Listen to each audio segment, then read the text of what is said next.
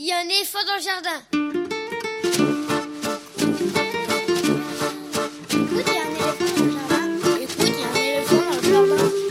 Bonjour, bonjour à toutes et à tous. Véronique Soulet au micro pour l'actualité culturelle des enfants, petits et grands, en Île-de-France. Une émission pour tous les adultes qui n'ont pas oublié qu'ils ont d'abord été des enfants. Chaque semaine, écoute, il y a un éléphant dans le jardin vous fait découvrir artistes, créateurs, initiatives, médiations qui offrent aux enfants de quoi nourrir leur imagination et leur curiosité. En tout cas, ce qui nous semble original, réussi, intéressant, avec des reportages, des chroniques, des interviews, des lectures, concoctés par les chroniqueurs de cette émission et moi-même. Aujourd'hui, avec moi au fil de l'émission par téléphone interposé, Quentin Le Guével pour parler d'un jeu, Elsa Gounod pour sa chronique littéraire, Augustine et Ottilie également pour leur chronique littéraire, et enfin Lionel Chenaille pour sa lecture. Comme chaque semaine, nous déplorons inlassablement le maintien de la fermeture des lieux de culture, de cinéma et de spectacle vivant, mais si tout va bien, c'est la dernière fois que je le dis. Au programme de l'émission aujourd'hui.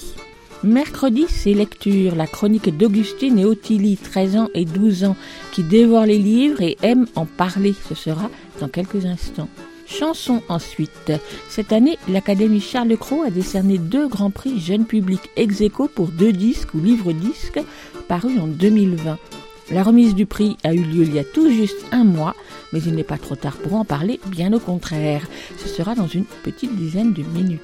Quentin Le Guével, joueur invétéré, présente un jeu pour petits ou pour plus âgés, ça dépend des fois.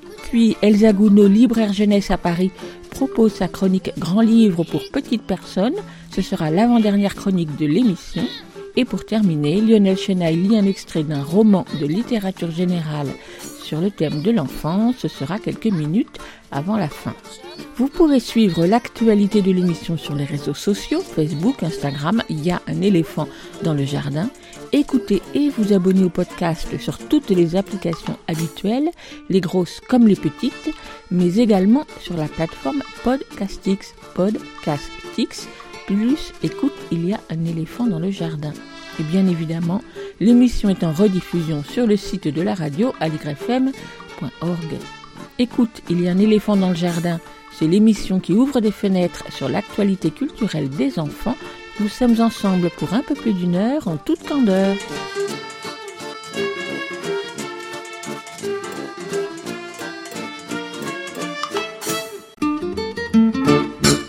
Un éléphant dans le jardin. eh. On commence l'émission non pas avec une nouveauté discographique pour les enfants cette semaine, mais avec Augustine et Ottilie pour leur chronique Mercredi, c'est lecture. Augustine et Ottilie ont 13 ans et 12 ans, sont passionnées par les livres qu'elles dévorent, elles aiment en parler, elles aiment les conseiller, et chaque quinzaine ici même, elles présentent un ou deux romans. Aujourd'hui, ce sera deux. On les écoute.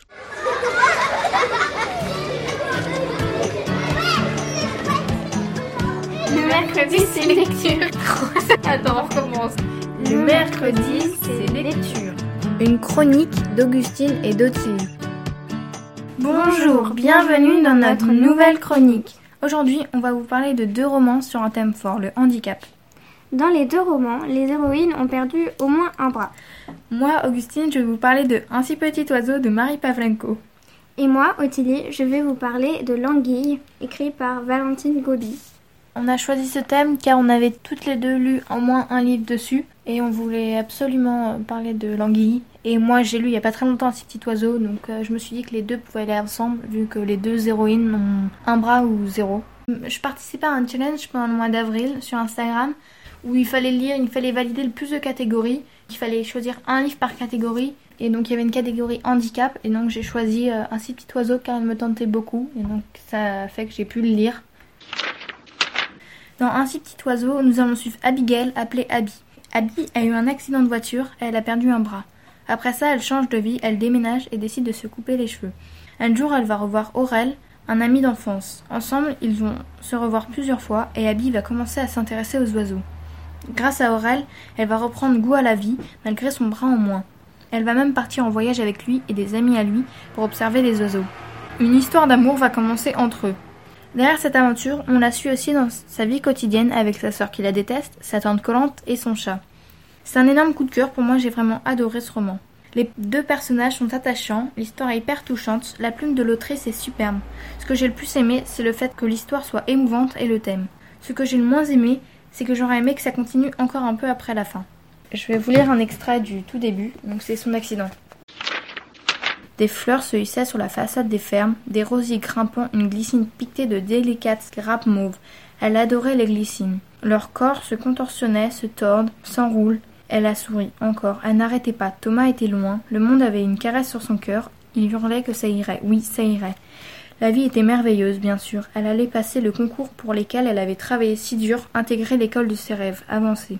Sa mère a fredonné avec Nina, et puis elle se souvient du choc, le crissement suraigu des freins, le vacarme de la tôle qui se plie et fracasse les tympans, le paysage du cul par terre, les arbres renversés, elle valdingue dans tous les sens, elle se cogne, la ceinture la rattrape, sa poitrine en deux, comprimée, déchirée, le gémissement du métal lacéré, la douleur dans son bras inhumaine, le cri d'une femme, et elle n'arrive plus à respirer, son bras, elle ne comprend pas ce qui se passe dans son bras, mais c'est monstrueux. Quel âge a Abby, le personnage de Un petit oiseau? Je ne sais pas quel âge elle a. En tout cas, elle fait des études pour une école de vétérinaire, donc c'est qu'elle doit être assez grande. Elle fait des études, donc c'est qu'elle doit être euh, au-dessus du lycée. Euh, je n'ai pas vraiment fait attention à que soit plus grande que moi. C'est juste que bah, on voit du coup qu'elle est plus indépendante, qu'elle, enfin, elle est moins indépendante vu qu'elle a un bras en moins. Elle a toujours besoin un peu d'aide, mais bah, on voit que le personnage est un peu plus indépendant que nous. Je vous rappelle que j'ai parlé de Un si petit oiseau écrit par Marie Plavenko sorti chez Flammarion. C'est un roman adressé aux, aux adolescents car le thème est assez fort et il est assez gros. Il fait 386 pages. Je vais vous parler du livre L'Anguille de Valentine Gobi qui est édité chez Thierry Meunier. Il parle de deux enfants, Alice Yildiz, 12 ans et demi, bientôt 13, qui est un peu enrobée, et Camille Berthier, 11 ans et demi, qui elle est née sans bras. Camille a déménagé et va donc dans un nouveau collège, celui de Alice. Ils ont tous les deux un point commun, ils sont différents. Et pourtant, une amitié va se créer entre eux.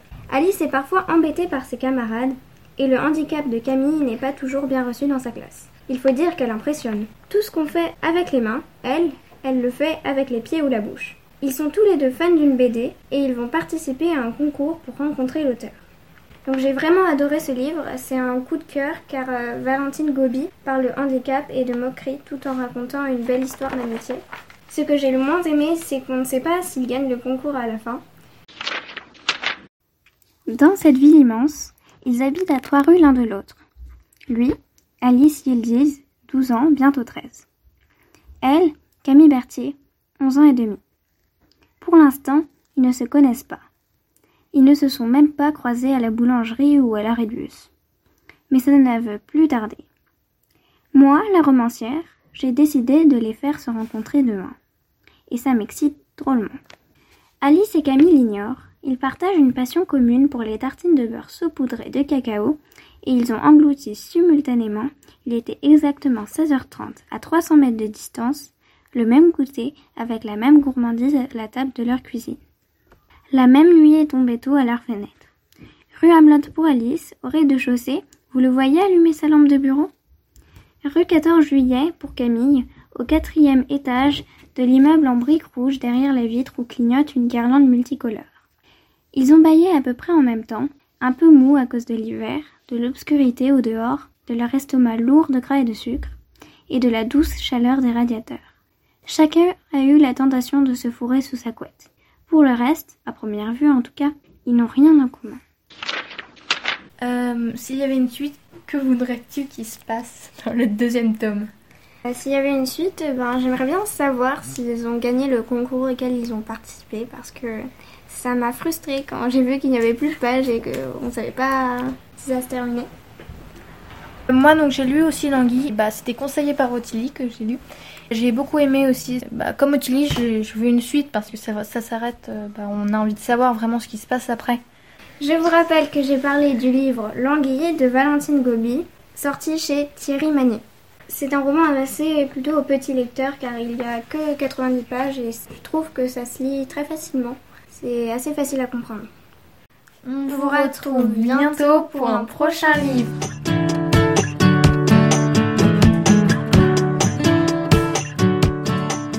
Petit oiseau de Marie Pavlenko a donc paru en 2019 aux éditions Flammarion Jeunesse, un gros roman, a précisé Augustine, puisqu'il fait 400 pages. L'anguille de Valentine Gobi a paru l'été dernier aux éditions Thierry Magnier, bien moins épais, puisqu'il compte moins de 140 pages.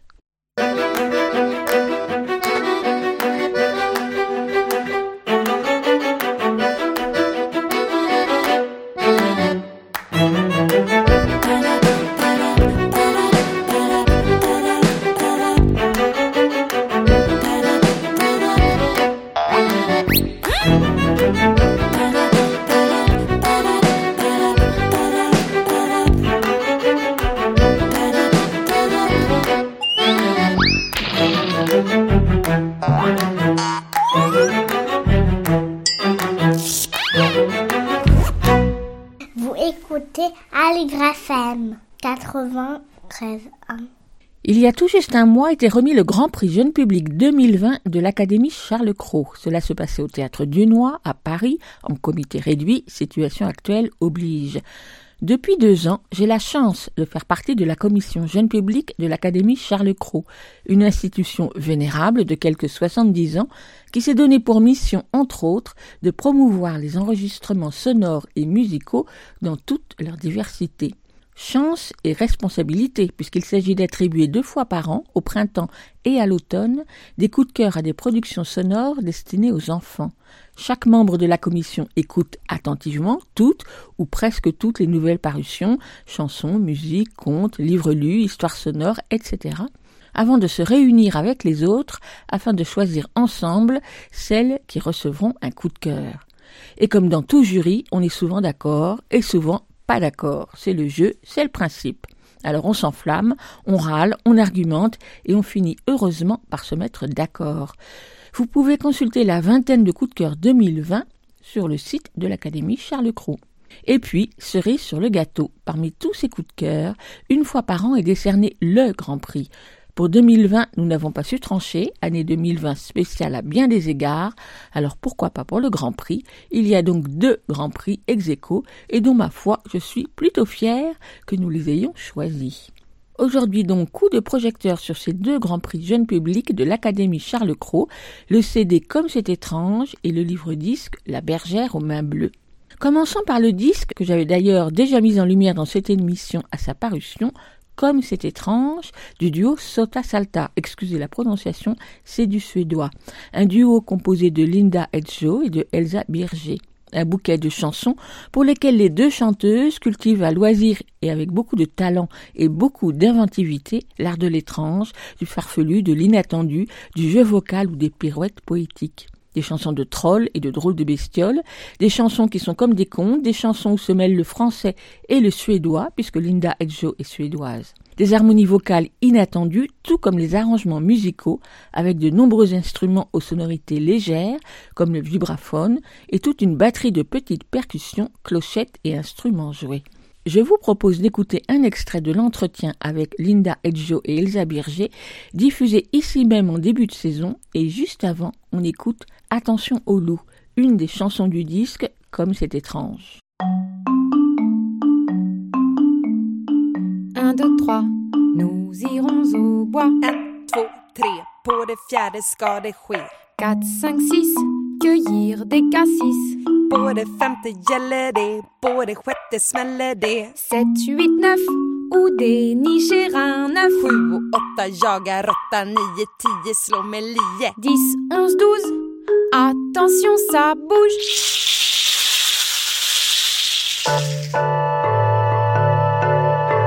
Olle dole doff, kinkelannekoff. Amstramgram, piqué piqué collégramme. Liten båt blir ofta våt. Bateau sur l'eau. En elefant Un balanserar éléphant qui se balançait. Var bor det lilla råtta i din hatt? Vad gör du klockan åtta? Jag är Chat, petit chat, petit chat, chat, chat. Chakapappas kappsäck. Un petit cochon pendu au Nick plafond. Pickepö bodde på en ö. Pique-nique douille, c'est toi l'andouille Nick dans un plat de nouilles, de la sauce à la grenouille. Mais alla roi springa, men inte Nick le veulent för han var redan död. ne Nej, inte pas Nick toi. Pickepö, för han var bout de redan trois. död. 1, 2, 3. 1, 2, 3. Nous irons au bois. Qui a peur du loup Pas au bois. 4, 5, 6. Cueillir des cassis. Il n'y a si petits buissons qui ne porte son nombre 7, 8, 9 Ou dénicher un œuf Qui vole un œuf, vole un bœuf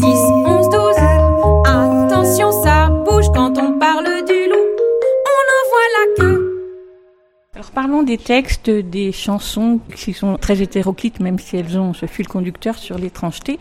Je commencerai par le plus simple, c'est votre passion pour Desnos. La passion pour Desnos, elle est venue grâce à Michel Buirette qui, euh, dans Comment ça va sur la Terre, nous avait clairement dit, euh, moi j'adore écrire sur Desnos, euh, les textes sont magnifiques.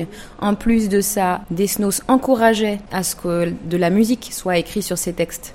Donc on savait déjà, pour comme c'est étrange, que on aurait plutôt des facilités aussi au niveau administratif.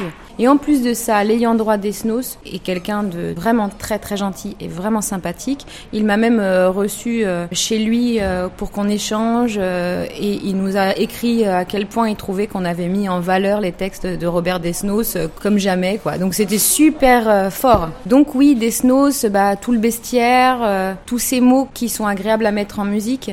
Pour moi, c'est euh, des textes très faciles de mettre en musique. C'est déjà la musique. Les mélodies sont déjà là. On a juste à bien écouter. Ils sortent tout seuls. Mais par contre, euh, je vais peut-être avoir moins peur de rajouter un messi, messi, non, non, non, non, etc.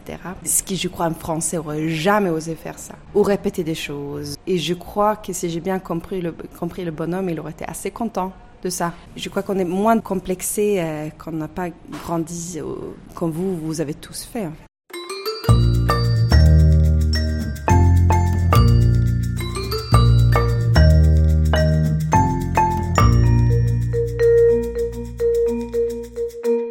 Une fourmi de 18 mètres avec un chapeau sur la tête. Ça n'existe pas, ça n'existe pas. Une fourmi traînant un char plein de pingouins et de canards. Ça n'existe pas, ça n'existe pas. Mais si, mais si, mais si, mais si, mais si, mais si,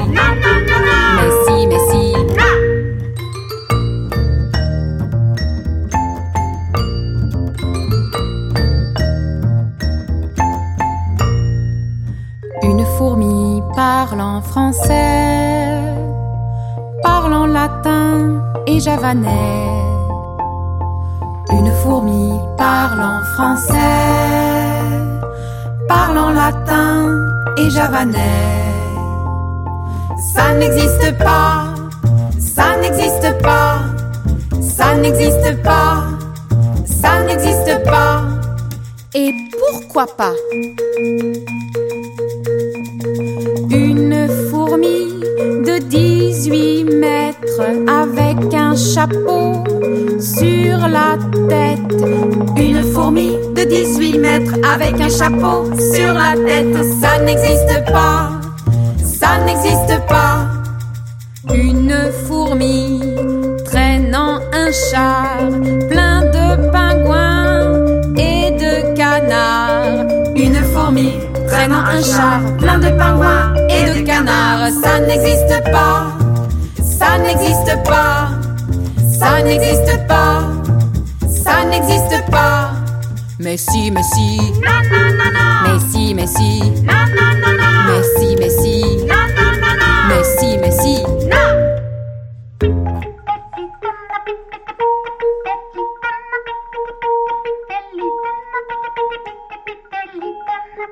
Une fourmi parle en français, parle en latin et javanais. Une fourmi parle en français, parle en latin et javanais. Une fourmi parle en français, parle en latin et javanais. Ça n'existe pas, ça n'existe pas, ça n'existe pas, ça n'existe pas. Et pourquoi pas? Deuxième fil conducteur des chansons, c'est bien évidemment la langue suédoise, alors que ce soit des chansons traditionnels, des comptines que vous avez traduits en français, ou que ce soit des textes français que vous avez traduits en suédois. Et là aussi, je trouve ça sacrément culotté, drôlement bien, d'une part parce que c'est une langue qui est peu courante en France, et que justement parce qu'elle est peu courante, elle rassemble les enfants qui, eux, ont des langues très différentes. Et là, ils en rencontrent une qu'ils ne connaissent pas et qui veut les réunir. On a eu envie, euh, dès la première création de ce Tasselta, de mêler les deux langues que ça reste compréhensible, mais euh, toujours musical. On n'est pas en train d'expliquer ce qu'on est en train de chanter. Ça, c'était très important. Et Linda écrit très bien ce genre de choses. Elle arrive à faire, à, à faire une touche de français euh, dans une chanson suédoise et hop, on comprend tout de suite de quoi il s'agit et inversement. Il n'y a pas beaucoup de suédois dans la chanson. Il a quelques mots à gauche, à droite. Ça nous a intéressé de faire arriver du suédois et on l'a pas fait arriver tout de suite dans le spectacle. Parce que justement, l'étrange, c'est aussi la surprise, mais pas trop tout de suite. Parce que justement, c'est ça qu'on a vraiment, vraiment essayé de développer. C'est qu'est-ce que fait l'étrange à des enfants Qu'est-ce qu'ils trouvent étrange Comment ils vont réagir Et une des choses qu'on avait remarqué, c'était que les enfants peuvent avoir un rejet vis-à-vis de l'étrange ou de l'étranger. Enfin, il n'y a pas que les enfants, on, on le sait. Hein. Mais euh, déjà, nous, c'est eux à qui on s'adressait et c'est à eux à qui on voulait faire passer un message quand même, euh, sans avoir vraiment à écrire le message très clairement. Mais justement, on a essayé de faire arriver le suédois, je sais pas, peut-être euh, à la deuxième chanson, mais de plus en plus. C'est vrai qu'il y avait cette idée-là qu'on y arrive un petit peu en faisant du jeu. Au début, ils doivent se dire, mais elles disent n'importe quoi. Et en fait, au fur et à mesure du spectacle, peut-être quatrième ou cinquième chanson, d'un coup, il y a beaucoup plus de suédois. Et là, ils sont en train de comprendre qu'il y a une, en fait une autre langue qu'on est en train de leur chanter.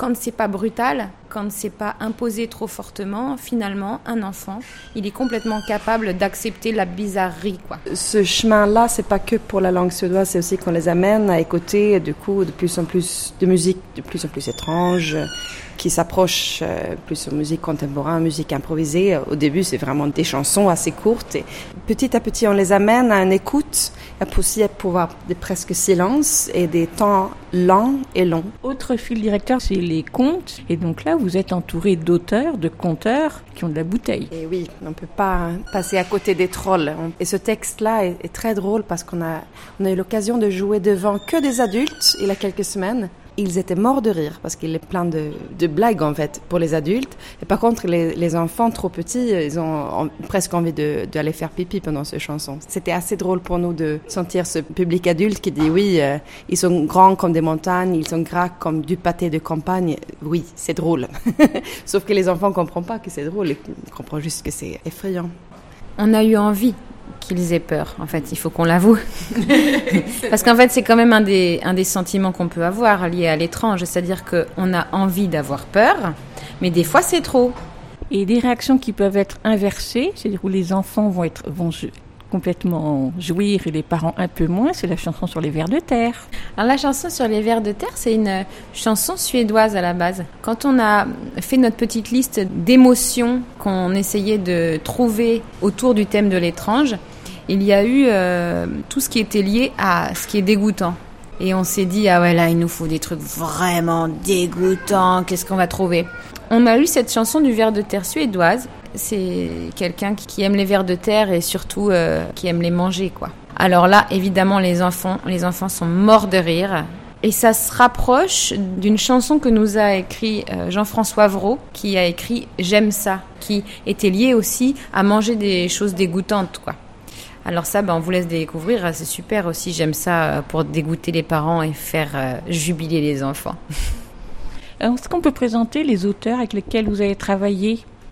Donc Robert Desnos qu'on ne présente plus. Il y a aussi donc euh, Abby Patrix euh, qui a écrit euh, Les Trolls. Il y a Yannick Jolin qui a écrit Dormir sur la terre. Yannick qui est aussi un conteur que moi j'ai beaucoup suivi quand j'étais petite aussi et que je suis toujours avec beaucoup de plaisir. On avait vraiment envie que Yannick participe à cette création d'une manière ou d'une autre et donc avec Dormir sur la terre. Évidemment donc Michel Buirette à qui euh, on a demandé euh, d'écrire euh, plusieurs chansons, enfin plusieurs textes et une chanson.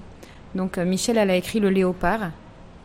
Le dernier auteur à qui on a fait des commandes, c'est Jean-François Vraud, dont on adore l'écriture parce qu'il ose jouer avec les mots dans tous les sens et puis surtout, il est capable de nous faire dire une phrase où on dit chacune un mot sur deux. Donc ça fait une espèce de ping-pong vocal comme ça qui est super intéressant. C'est très difficile comme partition à apprendre, on a vraiment mis du temps. Hyper rythmé en fait. Il est à la fois auteur et, et compositeur euh, de ses pièces avec nous parce que euh, il a cette particularité de faire ce qu'on appelle du théâtre musical, euh, jouer avec les mots et le rythme et l'intonation. Pour terminer, j'aimerais demander à chacune d'entre vous quelle est la chanson que vous préférez. Pour être complètement honnête, pour moi, je crois que c'est euh, Le Ver luisant et Dormir sur la terre, les deux. Et c'est très personnel. Aussi euh, au niveau français, suédois et, les choses qu'on a pu faire aussi avec Elsa qui joue l'accordion. Euh, il se passe quelque chose et sur scène et sur le disque pour Le Ver luisant qui est très magique. Dormir sur la terre qui est en plus une espèce de coécriture avec Yannick Jolin. Il nous a envoyé des refrains qu'il avait euh, inventés euh, quand il berçait sa fille. Et puis moi j'ai rajouté des choses, j'ai défié, il a rajouté des paroles et ça fait euh, ping-pong comme ça. C'était un processus euh, très particulier aussi. Et puis euh, Vers Luisant, qui est un texte magnifique de, encore notre cher Robert, que j'ai traduit en suédois aussi. Et euh, en le traduisant, je me suis aussi euh, rendu compte euh, la beauté des paroles. Elsa Berger. Je dirais qu'une de mes préférées, c'est Le Ver de terre. Je la trouve vraiment super, euh, super fun à chanter et j'adore l'écouter. Ouais, et sinon, euh, sur le disque, je crois que j'aime beaucoup Le Ver luisant aussi, comme Linda. Merci beaucoup à toutes les deux. Merci beaucoup, merci. Personne ne m'aime, personne ne m'aime, car j'aime les vers de terre. J'aime les grands, les petits, même les tout ramollis. Je les garde dans une boîte en fer. Je leur croque la tête, j'aspire le jus, j'essuie la main sur mon pantalon. Personne ne m'aime, personne ne m'aime, mais les vers de terre c'est tellement bon.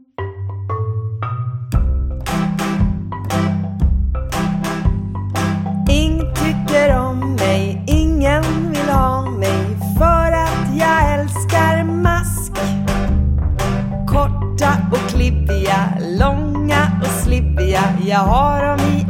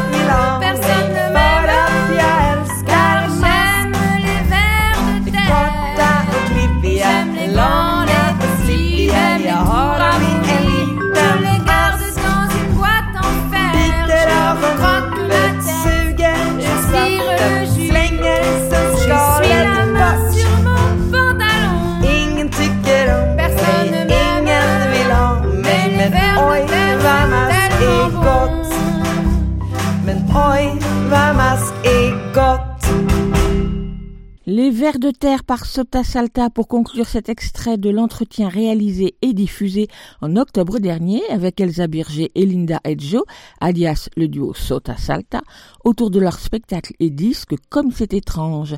Le disque CD vient de recevoir le Grand Prix Jeune Public 2020 de l'Académie Charles Cros et j'ai le plaisir de vous dire et de vous annoncer que le spectacle Comme c'est étrange sera à l'affiche du Théâtre du Noix du 7 au 19 juin prochain. Nous ne manquerons pas d'y revenir et de vous en reparler. Comme je vous le disais tout à l'heure, cette année ce sont deux disques, deux réalisations sonores qui ont reçu le Grand Prix Jeune Public. Grand Prix aussi, donc, pour le livre-disque La Bergère aux mains bleues, un conte musical mis en chanson par Amélie Descrayons sur un texte de Pierre-Luc Grandjean, édité sous forme d'un album très grand format, magistralement illustré par Samuel Ribéron, copublié par le label Néome et les éditions Margot. Dans ce conte, qui respire le bon air iodé de l'océan breton, il est surtout question d'amour et de solidarité familiale. Madeleine la bergère, qu'Hélène, le marin passionné par l'océan, et leurs deux enfants vont affronter épreuves et dangers que leur force de caractère saura dépasser. À partir de ce récit, écrit donc par Pierre Le Grandjean, Amélie Les Crayons a composé une dizaine de chansons qui se glissent dans le récit pour donner la parole à l'un ou l'autre des protagonistes, voire à tous tour à tour joyeuses, enlevées ou plus mélancoliques, arrangées dans des ambiances et styles variés, elles sont magnifiées par la grande palette d'instruments. Le comédien Luc Chambon en est le narrateur, entouré de nombreux autres interprètes, tous impeccables. En particulier, nous avons eu un grand faible pour les moutons, véritables cœurs antiques, tour à tour mal embouchés, ingénus ou impertinents, et toujours très drôles. C'est à l'issue de la cérémonie de remise du Grand Prix le 13 avril dernier au théâtre Dunois à Paris qu'Amélie Lécrayon a pris le temps de répondre à mes questions. Mais tout d'abord, on écoute non pas le tout début du conte, mais la première chanson, Madeleine et Kélène, interprétée par Amélie Lécrayon et Féloche. Madeleine, Hélène, Kélène, c'est beau.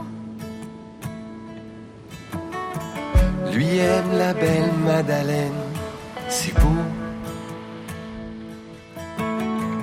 Depuis qu'on a l'âge, l'eau nous appelle au large. On n'a pas de terre, on voyage. Madeleine, Hélène, Kélène, et l'eau. Lui aime la belle Madeleine Et le jour où l'île est là devant elle, Madeleine n'entend plus de voix qui appelle. C'est comme si cette heure était la mienne, celle des enfants qui viennent. Des enfants qui viennent.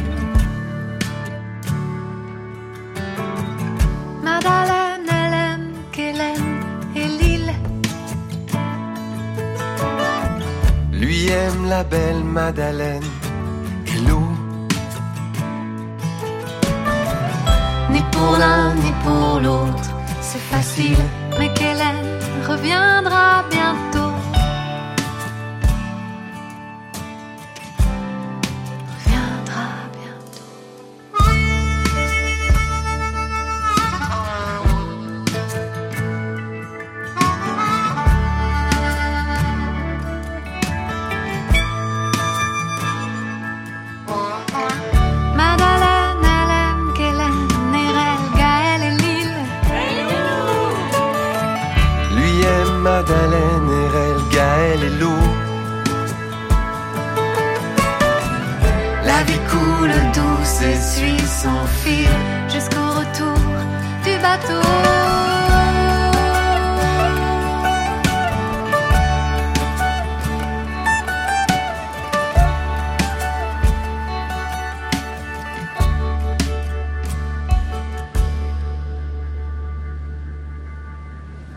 L'automne et l'hiver se sont écoulés, et les beaux jours reviennent. Ce matin, Erel et Gaël ont décidé de prendre la barque. La mer est paisible. Madeleine est au milieu de ses moutons, mais elle ne les voit pas. Son regard s'est fixé sur la frêle embarcation qu'elle aperçoit depuis le pré. Les moutons râlent. À croire qu'on n'existe pas. Chaque fois, c'est pareil. Surtout qu'à cette distance, on n'y voit pas grand-chose. Ça, c'est sûr. Ils sont trop loin. À la bonne heure, notre bergère va peut-être se souvenir de nous. On est là Mais la bergère n'entend pas. La barque n'est qu'un petit point, mais un petit point c'est mieux que rien, et ça veut dire que tout va bien. Amélie, bonjour. Bonjour. Vient d'être remis le Grand Prix de l'Académie Charles Cros. Et donc, vous êtes l'une des deux lauréates de ce Grand Prix. Qu'est-ce que ça fait de recevoir pour la deuxième fois le Grand Prix de l'Académie Charles Cros eh bien, euh, je suis très touchée parce que c'est vraiment, euh, comme euh, je le disais tout à l'heure, un grand prix qui est à partager avec la quarantaine de personnes qui a travaillé sur le projet. Et vraiment, c'est du coup une façon de couronner cette collectivité là, euh, toutes ces personnes qui ont vraiment mis du cœur dans, dans ce projet euh, vraiment merveilleux. On a beaucoup aimé euh, le fabriquer, donc du coup c'est vraiment notre couronne, notre cerise sur le gâteau qui confirme bien qu'on a bien fait de se lancer dans une aventure pareille. Alors justement, on va remonter aux prémices de l'aventure. Donc si j'ai bien compris, l'aventure, elle remonte presque il y a dix ans, même si le livre disque La bergère aux mains bleues a paru au mois de novembre C'est ça, c'est euh, il y a une dizaine d'années, j'étais entre deux albums et j'avais, euh, comme souvent entre deux albums, euh, un peu de mal à passer à autre chose, à écrire de nouvelles chansons. Et à ce moment-là, j'avais demandé à Pierre-Luc Grandjean, qui est l'auteur de La bergère aux mains bleues, de m'écrire une histoire qui me permettrait de d'écrire moi-même des chansons me faire une base d'écriture en fait, et qui, si jamais on trouvait ça chouette, on pourrait en faire un spectacle.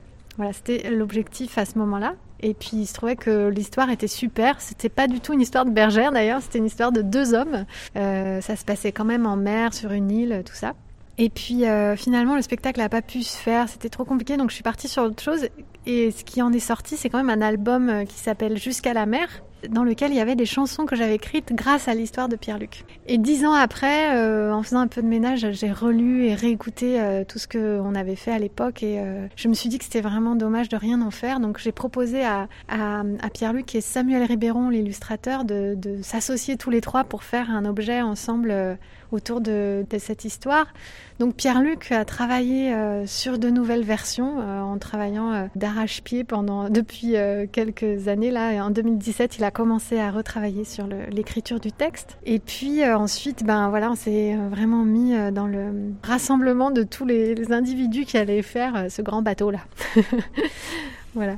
Alors Amélie, je vais vous laisser présenter l'histoire de la bergère aux mains bleues. On ne va évidemment pas rentrer dans les détails, mais ça se présente comme un conte qui pourrait avoir l'air d'être classique, mais qui ne l'est pas. Alors oui, c'est vraiment le principe du conte traditionnel, c'est-à-dire que les personnages euh, partent euh, d'un point A et vont à un point B en étant transformés parce qu'ils ont euh, eu des épreuves sur leur chemin. C'est vraiment le principe du conte. Donc ça, c'était Pierre-Luc qui a vraiment eu envie de garder cette tradition-là. Et puis ensuite, il y a l'histoire de la cellule familiale qui se constitue du, père, euh, de la mère et des enfants. Et puis euh, cette, cellule familiale qui est un petit peu étrange puisque le père est absent, mais il, n'est pas ni mort ni parti pour toujours, il revient chaque année. Il revient parce que euh, il ne peut pas vivre, être heureux en fait, sans, être sur l'eau. Donc Madeleine et lui ont décidé qu'il partirait chaque année pour, pour pouvoir revenir mieux, quoi. Que lui partirait tout seul. Oui, que lui partirait tout seul, tout à fait. Donc euh, Madeleine euh, et ses enfants sont sur l'île et attendent le père. C'est un peu le leitmotiv de leur vie, même si euh, il, se passe plein de choses. elle, elle est bergère, ses enfants vivent leur vie d'enfant, mais ils sont quand même souvent à regarder l'horizon en attendant que qu'Hélène soit de retour, quoi. Donc c'est cette euh, cellule un peu, un peu éclatée, euh, je dirais, un peu, un peu particulière, euh, qui est la base de cette histoire. Et ensuite, voilà, il va se passer juste un événement qui va transformer le fils qui va le, le, rendre dépendant. Il va devenir dépendant d'un objet. je ne sais pas ce que je dois dévoiler et ce que je ne dois pas dévoiler. Du coup, ils vont devoir euh, se mettre en action et puis euh, se donner du courage pour pouvoir euh, sauver les uns et les autres de leurs difficultés, quoi. Voilà. Je trouve que c'est une histoire parce que je peux en parler puisque c'est pas moi qui l'ai écrite, donc c'est facile. c'est une histoire qui a tellement de niveaux de lecture j'ai vu des enfants assez petits être euh, passionnés par euh, la présence des moutons, puisque Madeleine a des moutons euh, qui sont très beaux parleurs, hein, puisque comme vous disiez tout à l'heure, on parlait du, du cœur antique, c'était vraiment l'idée de base. c'était mon idée de vraiment cueillir un commentaire sans cesse. qui soit inspiré de l'Antiquité grecque et de la tragédie grecque. En fait, il y a tous ces niveaux de lecture. Et ça parle à toutes sortes de, de gens. Moi, j'ai vraiment été touchée moi-même lorsque je l'ai lu pour euh, la première fois. Euh, Les dernières versions où il y avait vraiment tous les éléments importants, euh, j'ai vraiment été très touchée par ce qui se passait, par les symboles aussi forts qu'il y a en rapport avec la fraternité, la solidarité, et puis l'amour aussi, l'amour qui est en filigrane tout le long, symbolisé par le fil de laine très souvent. Et l'idée aussi que lorsqu'un cœur est réchauffé, il, n'est plus méchant, il ne fait plus le mal. Ça, c'est une, image qui est très forte pour moi. Ça parle de, évidemment de tout ce qu'on peut vivre, euh, ce qu'on a toujours vécu euh, dans l'humanité depuis qu'elle existe, quoi, je crois. Donc euh, ça, ce sont des, valeurs, si on peut dire ça comme ça, qui sont très importantes pour moi. Et bah, c'est traité d'une manière tellement chouette que du coup les enfants sont aussi attirés par, par toute cette histoire. Mais donc, pour écrire les chansons, vous êtes appuyé sur le récit ou au contraire, vous avez demandé à Pierre Le Grandjean de sortir quelques, élé- quelques éléments que vous vouliez vous mettre en avant? Alors, il- il avait dans son texte écrit euh, des éléments pour que les chansons fassent vraiment partie du récit, qu'elles ne soient pas juste des petites illustrations, mais qu'elles apportent quelque chose au récit. Il m'avait donné des pistes. Et moi, parfois, j'ai rajouté des choses qui n'étaient pas dans l'histoire, que j'ai rajouté moi-même parce que j'avais euh, envie de dire ça. voilà, de la même manière que Samuel a rajouté des choses dans les illustrations qui n'étaient pas du tout dans l'histoire. Dans certaines illustrations, notamment, euh, bah, il y a plein de petits clins d'œil euh, qui sont intéressants quand on fouille un peu. Par exemple, il y a Elvis Presley à un endroit. vous pourrez regarder si vous avez l'occasion. C'est trop marrant, enfin bref. Chacun, en fait, nous trois, on a vraiment mis euh, notre, notre patte, quoi. Chacun à notre niveau, et ça, c'est- c'était très agréable de pouvoir euh, se laisser cette liberté-là, et puis de la partager aussi euh, autour de, de cette histoire. Ta jolie brebis d'haleine est aussi douce que la mousse rochers du bout de l'île. Je te la prends, je te tombe, merci. Coupé, trié, lavé, gardé, peigné. Filet, tissé, enfin tricoté. Gueule, tes mailles sont beaucoup trop serrées. Reprends ton rang, grand vers soit plus centré. Jolie laine, ta couleur est aussi belle que la peau de Madeleine qui grelotte. Je te file tes voiles pelote. Vous, jolies aiguilles, soyez tout à fait tranquilles. Vous aurez de quoi vous mettre sous la dent et danser la polka souvent. Coupé, trié, lavé, gardé, peigné. Filet, tissé et enfin tricoté. Gueule, tes mailles sont beaucoup trop serrées. Reprends ton rang, grand vers soit plus tricot, laisse-toi faire et n'aie pas peur de plaire. Mais surtout, tiens chaud aux doigts de notre mère qui a froid sans toi. Toi, jolie bergère, voilà ces deux dents tricotées par mon frère qui apprend en moins de temps qu'il Il ne faut pour tondre notre brebis. Coupé, trié, lavé, gardé, baigné. Filet, tissé et enfin tricoté.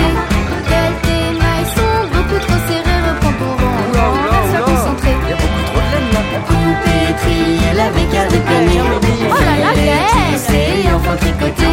Gueule, tes mailles sont beaucoup trop serrées. Grand vers soit concentré. Dans chacune de ces chansons, ce ne sont pas les mêmes protagonistes qui prennent la parole dans ces chansons. Et donc, vous, avez, vous ne chantez pas toute seule. Non, bien sûr que non, puisque les personnages euh, ont des voix. Donc euh, voilà, j'ai- vraiment eu, euh, et puis Pierre-Luc aussi, on avait vraiment envie que ce soit dans l'esprit de la comédie musicale et que chacun puisse prendre la parole en chantant. euh, voilà. Donc ça, c'était une expérience merveilleuse de faire un travail euh, à la fois de chanteur et d'acteur avec euh, les enfants, déjà les enfants qui font partie de, de- de ce projet-là, et puis les adultes aussi, quand on a travaillé pour la première fois avec les moutons, donc qui sont euh, Noémie et Amélie Lacaffe, elles, euh, elles ont, comme nous, je vous disais tout à l'heure, elles ont mis leur talent au service, quoi. Donc elles nous ont fait une improvisation incroyable et là ça, ça ne faisait que augmenter même l'idée qu'on avait pu euh, imaginer de ce que pouvaient être les moutons. Elles avaient donné quelque chose qui donnait encore plus de sens à tout ça quoi. C'était super. Les moutons sont contents. Grâce à eux, leur bergère n'a plus les mains froides. Oui, enfin, c'est surtout grâce à moi. hein. Et moi, je me caille le derrière. Ne râle pas, on est presque en été. Ah oui, tiens, l'été approche. On aura bientôt la visite de Kellen. C'est qui, Kellen Le papa des enfants. C'est lui qu'ils attendent là-bas, sur le rocher. Pourquoi il ne vit pas avec eux? Chaque année, c'est la même chose. Il faut tout répéter au nouveau-né. On voit bien qu'elle se, qu'elle s'amuse beaucoup. Ah ouais, vraiment. Elle, euh, puis, nous- enfin voilà. Nous, on a tellement ri euh, pour ne pas que ce soit dans les premiers enregistrements. C'était un petit peu compliqué de ne pas nous entendre pouffer derrière. C'était magique euh, cette chose-là de, de voir chacun amener sa petite pierre à l'édifice, quoi. C'était très beau. J'étais assez frappée de la, avec quelle fluidité parlaient les deux enfants. On a beaucoup travaillé. En fait, c'était hyper intéressant parce que, et à la fois, c'était humainement très chouette parce que on a fait un travail en mars 2021, qui a commencé en mars 2021. Donc, toutes les semaines, on se faisait une visioconférence, hein, puisqu'on n'avait pas le choix de faire autrement. Et on travaillait sur les textes, sur les chansons. On a beaucoup échangé sur toute cette histoire. Et c'est devenu un moment, comment vous dire, on a traversé euh, le- cette première année de pandémie euh, avec ces deux enfants-là. On- C'est devenu un peu notre petite famille euh, du Covid, quoi. Où finalement on se voyait une fois par semaine, comme eux, ils devaient voir leurs certains profs. On échangeait sur tout ça. Enfin, c'était vraiment très très beau.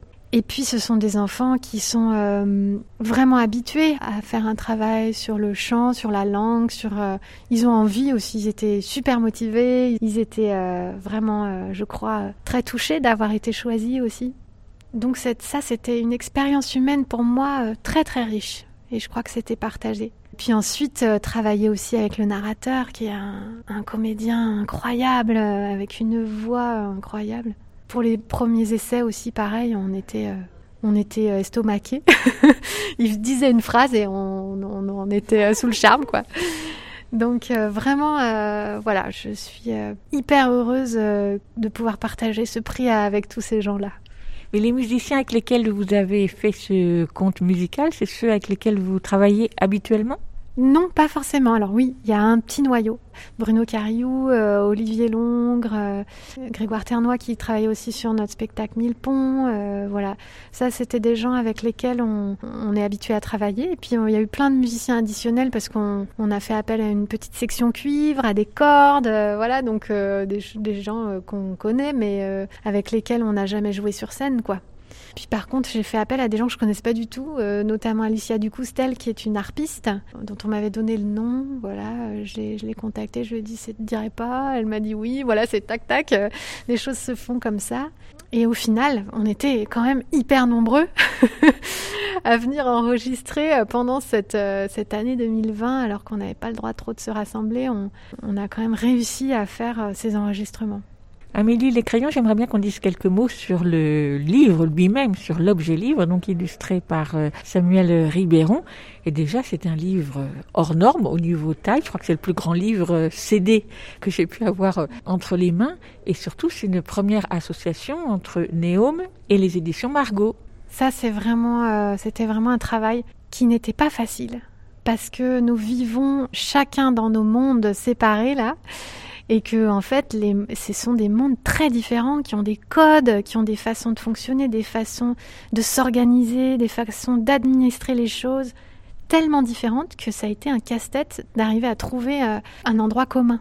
Vraiment, c'était pas humain, hein, c'était euh, administrativement parlant, quoi. voilà, c'était un sacré truc, cette chose, et j'ai trouvé ça euh, super parce que ça a alimenté chacun, ça nous a tous euh, fait avancer, décou- fait découvrir des choses, et puis euh, en fait, finalement, de voir comment ça fonctionne euh, chez les autres, ça permet de prendre du recul et de prendre conscience même de comment on fonctionne nous. C'est ça qui est très intéressant. Ça nous a beaucoup appris, cette, cette histoire-là. Mais par exemple? Eh bien, par exemple, euh, ne serait-ce que sur la, la façon dont les artistes sont rémunérés, sur leurs droits. Dans le secteur de la musique, on est beaucoup, beaucoup plus euh, privilégié, pas privilégié, donc c'est plus juste. Disons que dans le, dans le livre, les illustrateurs et les auteurs euh, sont... euh, ne touchent pas grand-chose. Non, pas grand-chose, même c'est pas du tout à la hauteur du travail qu'ils fournissent. Vraiment là, on a été euh, frappé par ça, moi je n'avais pas conscience de ça.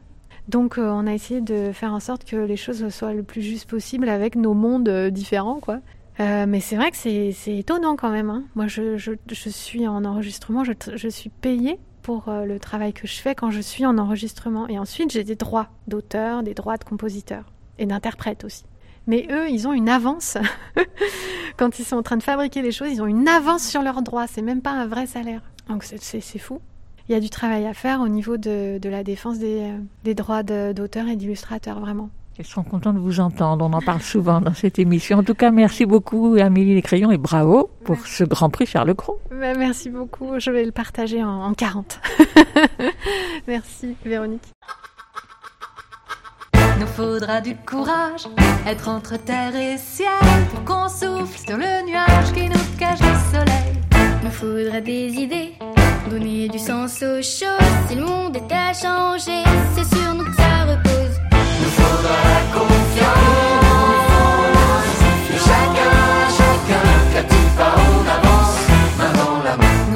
de bons yeux, voir sans demi-mesure, le malin dans les dieux, la lumière dans l'obscur. Il faudra être honnête avec nous puis le monde. Laisser les portes ouvertes sur la beauté l'immonde. Il nous faudra du cœur pour dire ce qu'il faut. Nous faudra de l'humour, la patience et la force, le recul et l'amour pour nos gosses. Il nous faudra être grand, qu'ils puissent être petits, qu'on leur laisse le temps d'aimer la vie. Il nous faudra la confiance.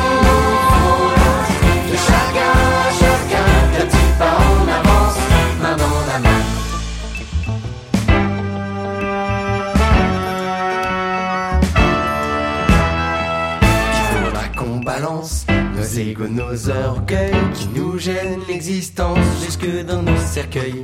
Il faudrait accepter d'être né pour mourir, de devoir s'en aller.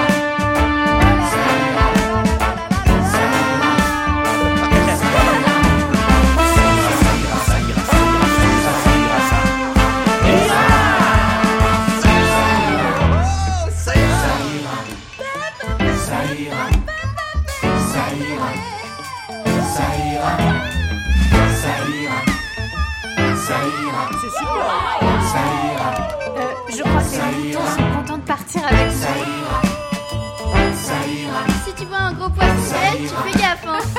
ça ira, ça ira, Ça ira ça ira, ça ira, Ça ira, ça ira, ça ira, ça ira, ça ira, ça ira, Madeleine, elle fait des crêpes de la mort qui tue. Ce qui est bien avec les crêpes, c'est comme dans les histoires, on peut mettre ce qu'on veut dessus. L'important, c'est que ça se partage et que ça soit bon. Voilà. Les histoires, c'est comme les crêpes. Mais bien sûr que ça ira. Allez, je vous embrasse très fort. Salut les petits moutons.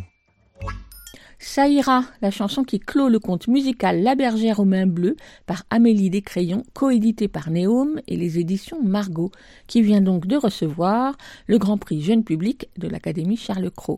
Si vous voulez visionner les extraits de la cérémonie de ce Grand Prix, au cours de laquelle Amélie Descrayons, entourée de Féloche et de Nico Matagrin, a chanté des chansons de ce conte musical, comme l'ont fait également Elsa Birger et Linda Edzo du duo Sota Salta, rendez-vous sur le site de l'Académie Charles Cros, lien disponible sur la page de l'émission. Vous écoutez FM sur 93.1. Vous l'écoutez Aligre FM 80 Quentin Leguevel est un joueur invétéré jeux vidéo et jeux de société et chaque semaine ou presque, il nous propose de découvrir un jeu, pas forcément récent, mais qu'il apprécie particulièrement. Cette semaine, c'est encore un jeu de société. On l'écoute.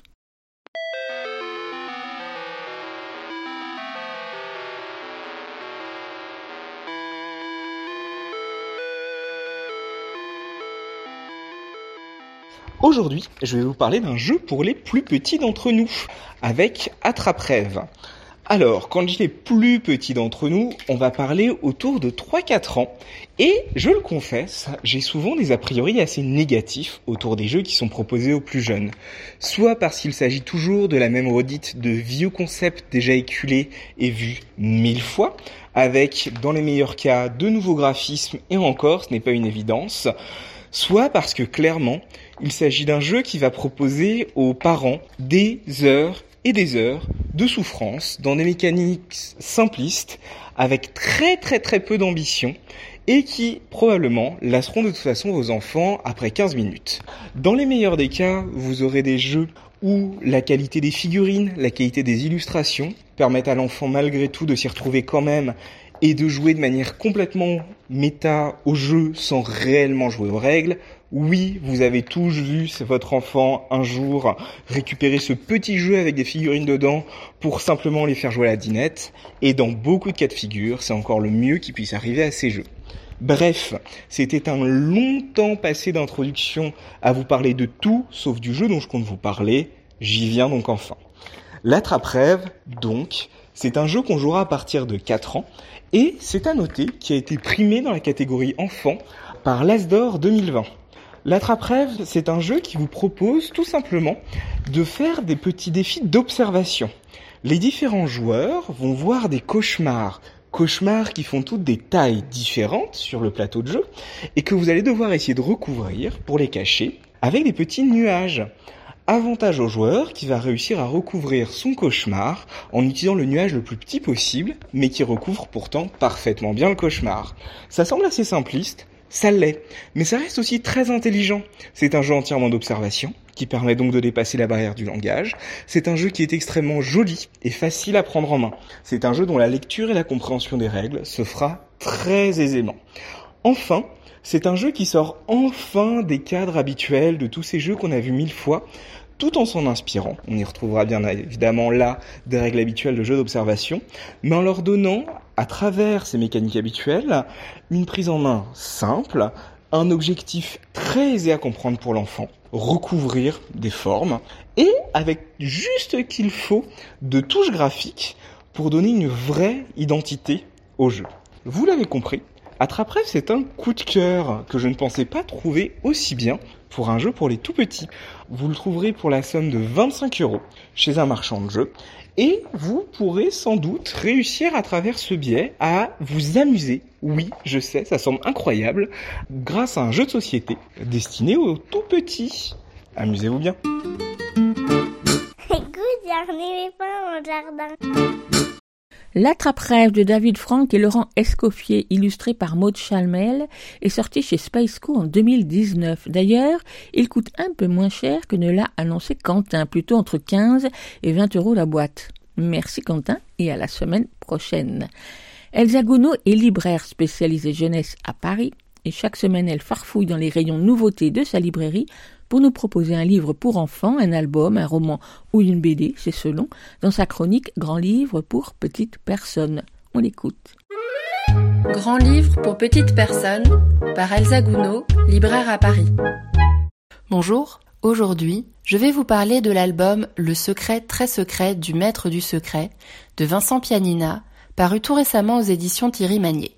Je suis avec attention le travail de Vincent Pianina, découvert il y a un moment déjà avec le collectif arbitraire qu'il a fondé à Lyon autour de fanzines et de micro-éditions, puis l'excellente bande dessinée Dix petits insectes, publiée en 2009 aux éditions Sarbacane sur un texte de David Ekali. Depuis, il a illustré les textes d'autres auteurs et publié des albums dont il est également l'auteur, dont le formidable Ours molaire aux éditions Gallimard Jeunesse, imagier délirant à partir d'expressions où seule une lettre est modifiée. Ses illustrations sont aussi belles et fascinantes que son ton et son humour particulièrement bien vus.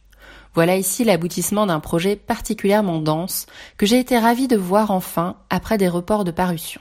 Dans le secret très secret du maître du secret, le personnage de l'histoire c'est toi, lecteur, coiffé d'un haume de chevalier et t'apprêtant à vivre une semaine en colonie de vacances dans la vallée du secret, ce qui ne te ravit pas particulièrement. Mais là, tu tombes sur une brochure touristique évoquant le fameux maître du secret, ce qui attise particulièrement ta curiosité. Un compte à rebours se lance alors sur les sept jours à venir de la colonie pour que tu débusques le maître et son secret. Plus qu'un réel livre-jeu, Vincent Pianina joue ici avec le livre et le jeu, et nous emmène dans un univers délirant et fantasque, entre quêtes absurdes et parodies de livres dont vous êtes le héros, comme une mise en abîme du jeu autour du livre-jeu, reprenant à son compte la devise de la célèbre collection de romans-jeux chez Gallimard Jeunesse, L'aventure à portée de main. On y retrouve ainsi les codes du livre dont vous êtes le héros, par une progression de l'intrigue sous forme de quêtes en fonction des choix et actions du lecteur, poussé à fouiller dans l'univers très détaillé au fil des pages, même si, dans cette parodie, la voix du lecteur personnage est préécrite et ses choix, parfois surprenants, admis par l'auteur. L'histoire se lit alors de façon linéaire, tout en interpellant le lecteur, anonymisé par son home et pouvant donc être tout lecteur, ce qui s'avère aussi malin que particulièrement drôle. De plus, l'univers médiéval et fantasy propre à la collection originelle y est également détourné pour le plus grand plaisir des petits comme des plus grands, qui y verront des références particulièrement réjouissantes. Les codes de cet univers sont bien conservés, le monde dans lequel a lieu l'histoire est bien construit et détaillé, et même cartographié, dans un détournement drôlatique fait, entre autres détails savoureux, de noms de lieux bien amusants. L'on se retrouve entre livre-jeu, folle aventure, humour, parodie et suspense, mine de rien très efficace, où, tout en riant des trouvailles de l'auteur, l'on est tout de même réellement pris par l'histoire, à vouloir connaître absolument ce fameux secret. La quête initiée est alors semée d'embûches, de revers ou de retournements de situation, ce qui n'en rend la solution que plus attendue par les lecteurs. Si une forme d'humour absurde émaille le récit, par des événements ou détails incongrus, cela ne fait que le renforcer et ne perturbe en rien la dynamique de la quête. Au-delà de livres dont vous êtes le héros, cet album s'avère fourmillant de détails et de références à différents univers. Ainsi, l'on pense bien sûr au monde Tipiton et à leur film Sacré Graal sur fond de quête, d'humour absurde et d'univers médiéval détourné, mais également à certains jeux vidéo, à l'univers de quêtes fantasy comme Zelda, au livre Où est Charlie sur certaines pages très détaillées où l'on tente de trouver le maître du secret ou tel ou tel détail, voire à une certaine iconographie religieuse médiévale. Tout cela s'avère particulièrement bien développé par les illustrations impressionnantes et très fouillées de Vincent Pianina pour donner vie à ce monde imaginaire. L'univers de fantaisie est alors bien travaillé dans ces grandes doubles pages présentant différentes scènes découpées et recoupées à la façon de vitraux et laissant apparaître différentes mini-scènes parallèles et de nombreux détails participant de cet univers aux bordures et enluminures minutieuses. Le contraste est alors saisissant et particulièrement réussi entre les personnages d'aspect plutôt burlesque et amusant et les paysages de fond très beaux, presque dans la brume. Les couleurs fourmillent alors pour renforcer ce contraste entre aplats vifs et fonds travaillés. L'on se retrouve alors à contempler ces magnifiques pages riches de tant de détails, beaux ou drôles et souvent surprenants, dans lesquels on pourrait se perdre délicieusement si l'on n'était pas si enthousiaste à la recherche du fameux secret dans ce grand livre à la fabrication soignée, du gaufrage de couverture aux pages colorées, en passant par un petit pop-up dissimulé. J'espère vous avoir donné envie de découvrir ce livre, que je conseille à partir de 6 ans, Le secret très secret du maître du secret, de Vincent Pianina, aux éditions Thierry Magnier, au prix de 18 euros. Moi, j'ai hâte de découvrir quels seront les prochains projets de Vincent Pianina après un album aussi dense et abouti que celui-ci. Merci Elsa pour cette plongée dans le secret très secret du maître du secret de Vincent Pianina, un album à découvrir de visu dans toute bonne librairie.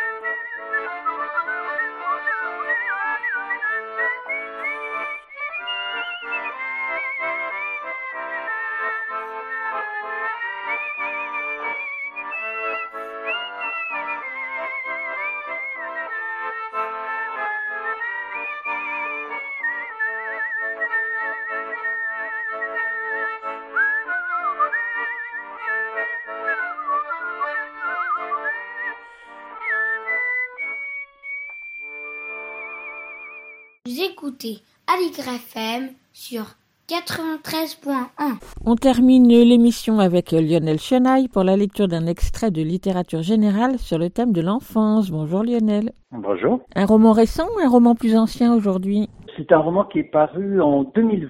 Il s'agit de L'ombre du soir. C'est un livre de Malik Zidi.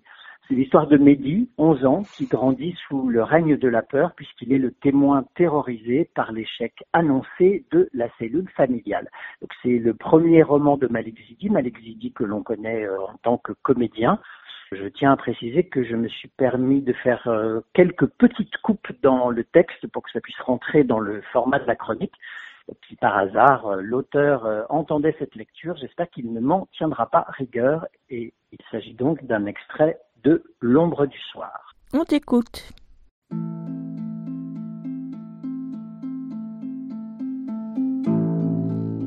Rue du Four, Saint-Maur-des-Fossés. Une adresse. Avant, c'était Antony, une sorte de bar sur pilier béton façon Le Corbusier. De l'espace pour le vide, beaucoup d'espace vide. Un entassement d'appartements par-dessus. On jouait dessous, dans le vide, dans le hall gigantesque de courant d'air, de vent refroidi d'absence. Rue du Four, une évolution sociale pour notre clan. L'immeuble est plus petit, sans importance, des pots de fleurs plastiques, des rochers scellés façon savane à l'entrée. Un balcon en verre teinté couleur mauve cimetière, donnant sur des cours de tennis privés, à l'arrière. Il y a partout des cours de tennis privés dans cette ville. Des cours privés avec chaussettes Yvonne Lendl, obligatoires. C'est des chaussettes très belles et très chères, avec des bandes de couleur vert, rouge, bleu, ainsi qu'un rond jaune et un triangle dans un coin. C'est très précis comme dessin. Un logo dernier cri. Tellement génial ces chaussettes. Il y a aussi le bandeau, puis aussi le short qui va avec, et le haut, mais ça c'est vraiment hors de prix, inatteignable. Ça fait propre aux pieds les chaussettes en tout cas. On joue mieux, on court plus vite, on frappe plus fort. Les devoirs, on les fait faciles le dimanche matin, en croquant un petit pain au chocolat au miel d'amande douce que sa maman apporte dans un baiser sur le front. L'intérieur de l'appartement, c'est deux chambres. On se partage la même avec mon frère Gaël. Une cuisine, une salle d'eau avec bidet mauve balcon, un salon, un cabinet de toilette. Du papier peint au mur façon art indien, vert de là-bas, genre vert à moitié. Au sol, des tapis marocains, algériens, tunisiens, tout le Maghreb qu'on foule aux pieds. Sur les murs, des dessins de femmes arabes nues, croqués au crayon papier par mon père, sans gomme. Des mendiants en guenilles dans la casbah, un peu gommés, eux, à l'endroit des yeux. C'est dur, les yeux, à comprendre. Mon père peint des fois le week-end, quand il ne sieste pas. Parfois aussi des paysages bretons, encadrés façon musée du Louvre, à l'huile, cela. Des églises, une maison aux hortensias, aux bruyères, des paysages inhabités, de chez ma mère. C'est le moment de sa sieste. Il va dormir. Aucun bruit ne sera toléré, surtout le dimanche, comme il dit. Le dimanche, c'est jour du grand Dieu, on dirait, du silence qui nous parle, puis nous tue lentement. Le grand Dieu fait la sieste, on dirait. Le papier peint se décolle, le désordre mental s'active, des hordes dépressives d'Ivan Lendl frappent à la porte. On n'ouvrira jamais. C'est pas la peine d'essayer, bande de bandes. Ma mère tremble du bout des lèvres. Elle hausse la voix, parle pour que l'autre l'entende. Tes devoirs, t'as rien fait encore. J'en peux plus, j'en peux plus. Je me précipite sur mon cartable, ouvre un cahier à l'envers. J'ai la nausée. Impossible, je n'arrive à rien. La question inversée me malaise. Elle s'assoit au bout de la table, dans la cuisine. Je suis sur le côté extrême gauche. C'est pas souvent qu'on fait comme ça. Elle n'a pas le temps. Elle doit faire les comptes, toujours décevants, de la clientèle malade. Elle n'y arrivera pas non plus, c'est certain. Elle va rien comprendre à l'exercice. Il y a des larmes dans ses yeux. Je ne sais pas pourquoi, si c'est contre moi. Elle me dit Tu as intérêt à remonter la pente cette fois. Tu ne peux pas continuer comme ça. Elle lit l'énoncé en soufflant. On croirait une lettre d'adieu, que ce qui est écrit est déchirant, qu'elle va subir l'abandon, l'adieu de la nation tout entière. Mais quelle pente, je me dis. J'ai parlé avec la mère des deux Banas ce matin au marché de la Varenne. Elle était devant l'étal où j'ai acheté les fruits exotiques de l'autre fois qui ont pourri très vite. Eux, ces beaux garçons. Ils travaillent dès qu'ils rentrent, par envie, automatiquement, même jusqu'à tard. Il n'y a pas d'heure pour eux tant qu'ils bossent. Il n'y a pas de secret. Il n'y a pas de secret. C'est sûr. Il n'y a pas de secret, eux. Après, ils vont au tennis et prennent des cours de solfège et prennent leur douche. La mère de Bana, c'est une conne de droite, mais elle a bien su les éduquer. Bon, elle ne travaille pas aussi, elle a le temps. Je pense que le mari est très présent aussi. Chez Essilor, ils ont le temps. Elle est fière de ses résultats, sans trop faire d'efforts en plus, la mère de Bana. Elle est fière, elle frime en plus. J'en peux plus, moi, ta mère. J'ai honte. Je sais pas quoi dire quand elle me demande sur toi. T'es tellement nulle. Je sais pas quoi répondre. Tu me fais honte, même quand t'es pas là. Je vais mourir. J'en peux plus. C'est plus, mais plus du tout possible de continuer comme ça. C'est la dernière fois que je t'aide. Sinon, tu redoubles. C'est pour ça. Ça va être la honte. Qu'est-ce qu'on va dire à Maria la Boniche? Au Boni, les Suisses suédois? Au Vergnangel, les provinciaux? Les Videl, les bourges alsaciens du 17e à Paris? Eux, au moins, ils n'ont pas ces problèmes, les Videl. Marc, il est surdoué, de toute façon. À l'école alsacienne, il fréquente le fils d'Alaminck, ce grand savant intellectuel très très intelligent. Ça se voit sur son visage d'ailleurs, qui passe souvent à la télé et au Nouvel Ops. Un homme très cultivé, très discret, pas comme papa avec ses copains pieds noirs bruyants. C'est une école pour riches, des gens aisés de famille, une école pour excellents élèves. Tu en es très très loin. Bref, je préfère pas y penser, tu nous tues. Tu me tues, Mehdi. Tu me tues, j'en peux plus, c'est plus possible. C'est certain, tu n'iras jamais, jamais là-bas. Ils vont t'envoyer sur une voie de garage, ou le bac. La honte. Ça mène à rien, un bac.